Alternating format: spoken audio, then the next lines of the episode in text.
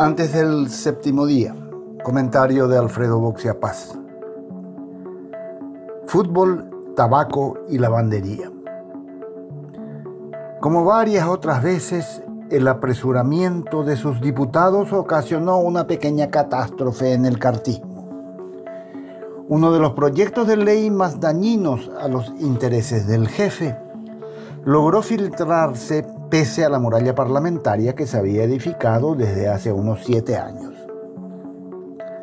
Ante la incredulidad del líder de esa bancada, Bachi Núñez, solo consiguieron 40 votos, uno menos de los necesarios para evitar la aprobación de la ley que incorpora a las industrias tabacaleras y clubes deportivos como sujetos obligados de control por la CEPRELAT. Un mal cálculo de los votos hizo que el cartismo cayera en su propia trampa y perdiera un privilegio histórico, jugar con el arco libre en dos entornos muy propicios para el lavado de dinero. Pese a las sospechas de que el contrabando de cigarrillos y las exorbitantes cifras de los contratos y transferencias de deportistas eran canales ideales para tal fin, su mayoría en la Cámara de Diputados impidió sistemáticamente su control. Todo indicaba que este tercer intento de Edgar Acosta y otros colegas correría la misma suerte que el anterior, desvirtuado por 48 de un total de 80 diputados. De hecho, el proyecto volvió a ser rechazado. Pero entonces hubo un contraataque en el Senado, donde fue presentado uno similar. Tan seguros estaban los senadores de honor colorado de que en diputados serían nuevamente bloqueados que hasta ellos votaron por su aprobación, con una excepción de la liberal Zulma Gómez, cartista en grado de sobredosis. Los diputados conscientes que si rechazaban la norma luego necesitarían 53 votos para ratificarse, un número con el que no contaban optaron por modificarla, pues en ese caso solo se requerirían 41 votos, un umbral que suponían ultrapasar cómodamente. Obviamente, esa modificación propuesta por 43 diputados era una brutal mutilación que eliminaba la palabra distribución, elemento clave en el presunto esquema de contrabando, y que le extirpaba a la CEPRELAT la atribución de realizar los controles antilavado de dinero.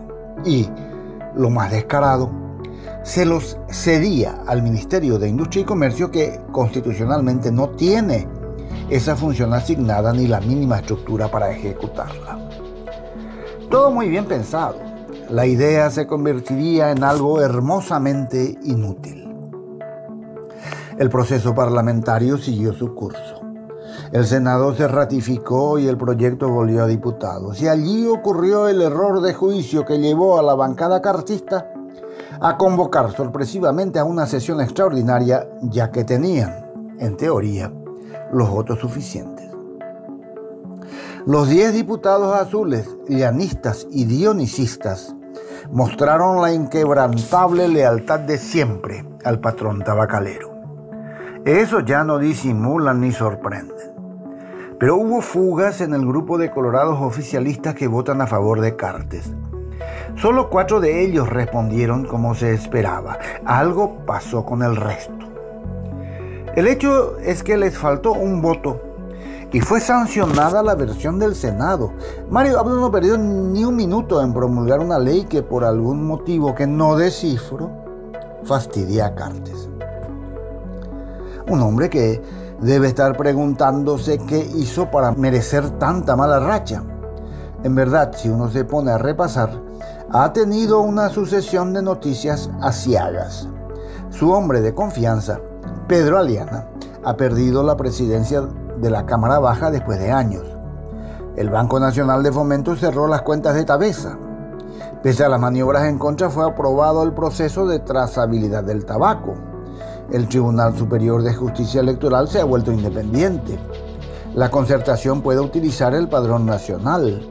El Senado aprobó en general el proyecto que impide las puertas giratorias y ha perdido su tradicional mayoría en la Cámara de Diputados.